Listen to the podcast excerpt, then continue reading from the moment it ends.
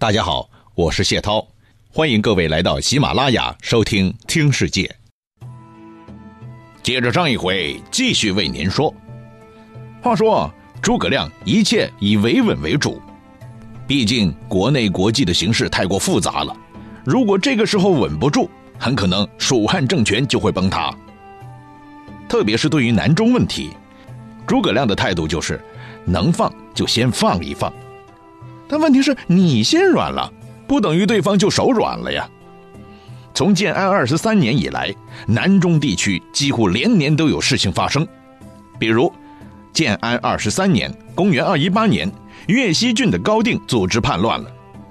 时隔一年以后，二幺九年，益州当地有个豪族叫雍凯的，不知怎么地就和东吴交趾郡的太守士燮接上头了。后来听说汉主。已经死在永安了，于是突然发动叛乱，杀死了当地的太守郑昂。对于前一个情况，刘备当时还在世呢，派前卫太守李严去镇压，好歹是摆平了。对于这个雍凯呢，刘备自己是无能为力的，因为当时他有更重要的事情要忙，正忙着和曹操争夺汉中呢。好了，现在刘备已不在了，这位雍凯变本加厉的。把蜀汉的朝廷命官都给杀了，这就是赤裸裸的造反呐！这还了得？这个雍凯是什么新鲜萝卜皮呀？胆儿肥了他！哎，您还别说，这个雍凯可确实是一个传统的大佬级人物，他可不是什么官场小白啊，他的家族可是渊源已久啊，算得上是汉朝的官恩代了。他的老祖宗一直往上数，能数到那个赫赫有名的雍齿。雍齿这个人，在讲秦汉的时候，为您详细讲到过了。原本是刘邦的原创人马之一，为刘邦立了很多功劳。可是他又偏偏很不讲政治，立场超级不稳定的。啊，刘邦在的时候，鞍前马后的，哎呀，那伺候的叫一舒服啊。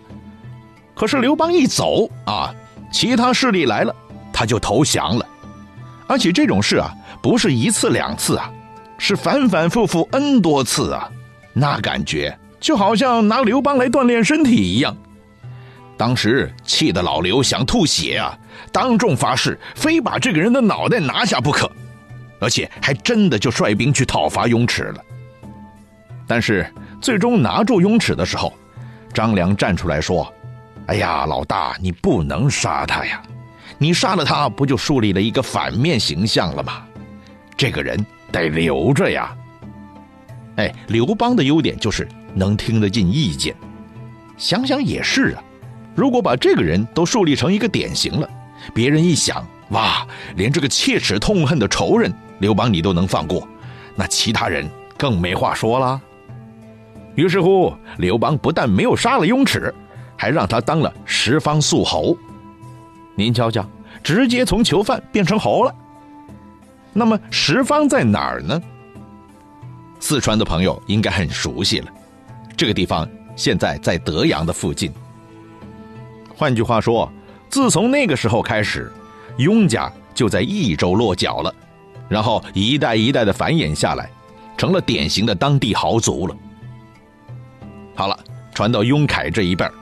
他当上了永昌太守，但是看起来家族的基因还在，雍凯全面继承了他老祖宗那个反复无常的基因。虽然人是刘备阵营的高管，还能花一个地方纳税人的钱，但是内心世界是永远满足不了的，总想玩点花啊，搞点里通外国的把戏。刘备活着的时候呢，他还是有点怕，投鼠忌器的。等刘备一死，哈，那就不一样喽。刘备的儿子刘禅算个啥呀？二十岁都不到，啊，嘴上没毛，办事不牢，跟着他混，哎，不如我自己混。连皇帝都不放在眼里了，那诸葛亮他就更不当一回事了。雍凯觉得，东吴现在那边势头很猛，事业比蜀汉这边兴旺发达多了，所以他决定跳槽。私下里把这个意思跟东吴那边沟通了一下，东吴当然高兴的要死了。欢迎啊！这种人不欢迎我，欢迎谁呀？于是，当地的太守郑昂就这样不清不楚的被算计掉了。事情办完以后，永凯还专门给世谢写了个报告，说：“哎，老大，我把那个郑昂给办了哈。”好了，世谢那一边立刻上报，并且给雍凯发了张任命书，依然担任永昌太守。对于这件事儿，诸葛亮是相当重视的，亲自南下关注事态的发展。但是，毕竟手头的事儿太多，内部关系还在调整当中，实在没有精力管得太多。所以，诸葛亮呢就任命了一个新的太守，叫张毅，希望把他派出去扭转局面。张毅拿了这张新鲜滚热辣的委任状，就跑到新单位去上班了。老实说，心里还是挺激动的。可是万万没想到。那边厢，雍凯已经开始算计他了。这雍凯把当年吴广用过的那一招又拿出来试水了一下，夜里派人装鬼到处去喊：“张毅此人呐，看上去不错，实在是一个很狭隘的家伙呀，没水平的，不用杀他，直接抓起来送给东吴就行了。”哎，你还别说，当时的人对鬼神这些东西啊，还是非常相信的。再加上雍凯的家族在本地的势力很强，待了很久了，而且拉拢人心方面也确实是有一套的，当地人心都向着他呢。一看就知道，这个张毅过来就是要搞我们家的偶像凯凯嘛。而且鬼神都说了，把他抓起来送东吴没错的。啊，于是这个倒霉的张毅。还没高兴多少天呢，就被生擒了，而且还被当成见面礼，直接送到东吴那去了。唉，益州郡现在的局势乱得像锅粥似的，真是换谁去都没办法呀。别说是张毅，诸葛亮自己来了，估计一时半会儿也搞不定啊。雍凯反叛，想投奔东吴。但是中间隔着千山万水，这雍凯又不是飞人，只能绕道胶州曲线发展，所以这才和世谢勾搭上了。但是，雍凯很快就发现了，信可以写给世谢，但人却到不了世谢那儿，这曲线发展也是相当难的。事实是令他非常沮丧的，因为永昌的公曹吕凯，还有县城王抗。一点都不怕他，已经带兵把边境封得死死的。雍凯原本以为自己连续搞定了新旧两任太守了，这个永昌城里不会有人对自己怎么样了。哪知道那两位硬骨头硬是把城门关起来，就是不让他过。哎呦喂，这一下就头疼了。雍凯在城底下转了好多圈，就是进不了城。山高路险坑深。这雍凯虽然敢造反，但毕竟不是土行孙，可以打地洞钻过去啊。看起来此路不通啊。那行吧，直线走不行，那曲线走也不成。雍凯索性就赖上了，哪儿都不去了，就留在当地发展，先把动静闹大了再说。而对于这个开展敌后工作的雍凯，东吴方面是相当关心的。为了鼓励对方把叛乱事业进行到底，东吴的奖励又升格了，把这雍凯提升为益州郡太守。这一招狠呐！这就相当于在蜀汉心脏里边安插了一把刀，高兴的时候我就搅动几下，让你诸葛亮的心在滴血。事实证明，雍凯在益州南部是相当吃得开的。他留下来搞敌后工作以后啊。迅速和当地一个少数民族的首领叫孟获的联络上了，两人关系还不错。他鼓动孟获说：“哎，哥们儿，你去煽动这一带的少数民族一起起来反抗刘禅的反动统治。”这个孟获对雍凯是言听计从的，算得上是铁杆粉丝了，向来把雍凯当成自己的老大的。既然现在老大有任务了，那还有什么好说的？立刻按照他的布置到处跑腿呗。要说这个孟获啊，在当地还是很有人气的，而且看起来造反这事儿呢，也有跟风这一说的。没几天，这个孟获居然动员了一大批的少数民族老大，个个高举反叛的旗帜，高声喊着要为自己民族的独立自主奋斗到底。哎，就连臧科郡的太守朱褒，还有越西郡的夷王高保等人也积极参与了。这下好了，南中一带从原先的一锅粥。变成了一锅彻头彻尾的浆糊了，哎呦，火一点，那真是扑噜扑噜的气泡乱冒，热闹非凡呢。南中地区四个郡，三个郡在叛乱呢。换在是平时啊，蜀汉中央政府早就应该出兵维稳了。但是今非昔比呀，国家正在经历大丧之痛，国力衰弱呀。问题很快摆在了诸葛亮面前，诸葛亮是很头疼，很想把那些家伙一举搞定的。可是内部事务如此纷繁，广大干部群众的情绪还没有稳定下来，实在不宜打仗啊。于是只能不断的派人去做思想工作，安抚为主吧，告诉他们不要一意孤行，与人民作对，只有死路一条啊！啊！希望你们能够改过自新，重新为人。蜀汉人民是会原谅你们的。当然，除了这种绥靖的策略之外，诸葛亮也不是毫无作为，让他们自由发展的。未雨绸缪，得多管齐下呀。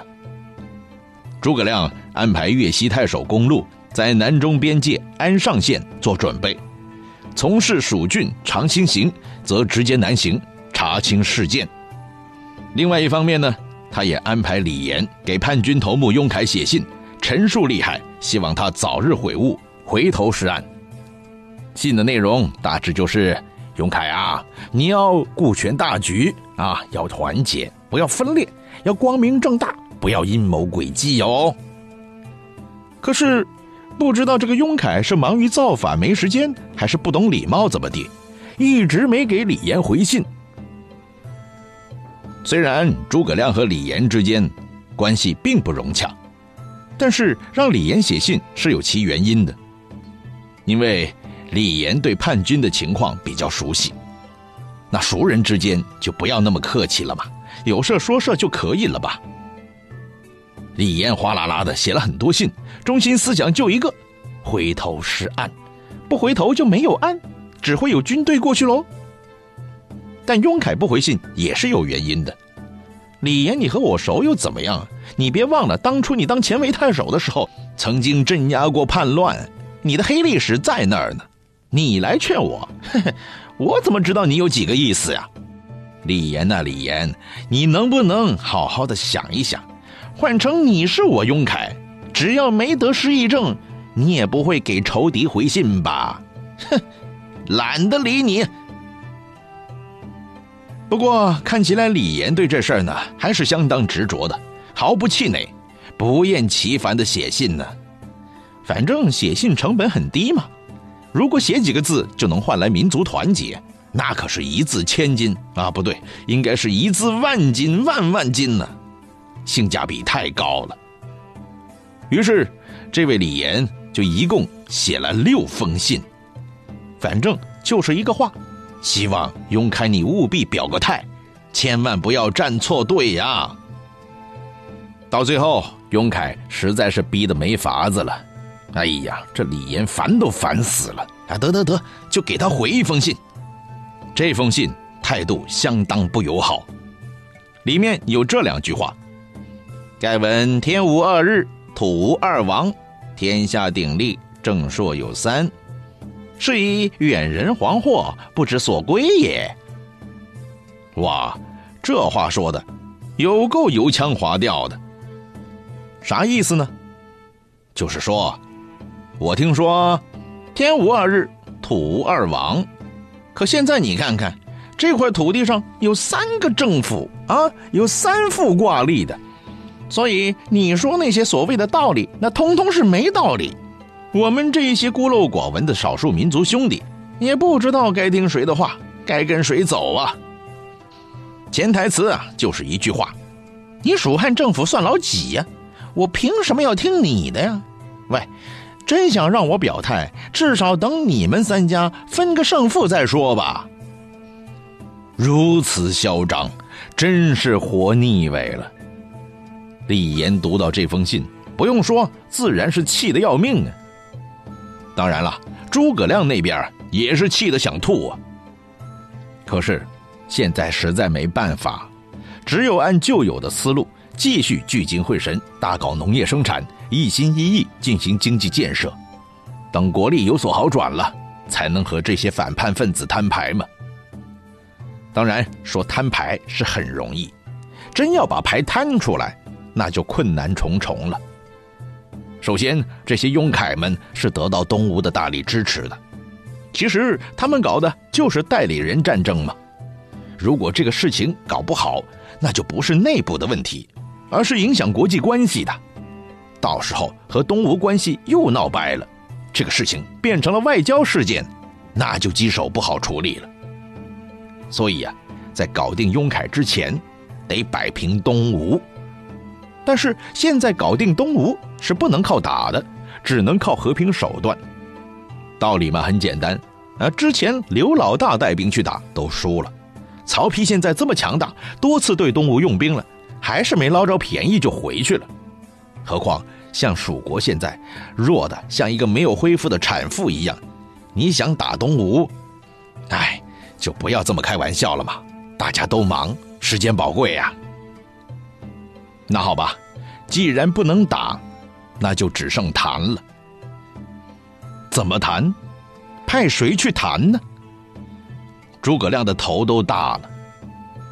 在这个时候，有一个人挺身而出了，他就是当时的尚书邓芝。他的历史使命就是出使东吴，和东吴搞好关系。那么，邓芝出马到底能不能奏效呢？下一次接着为您说。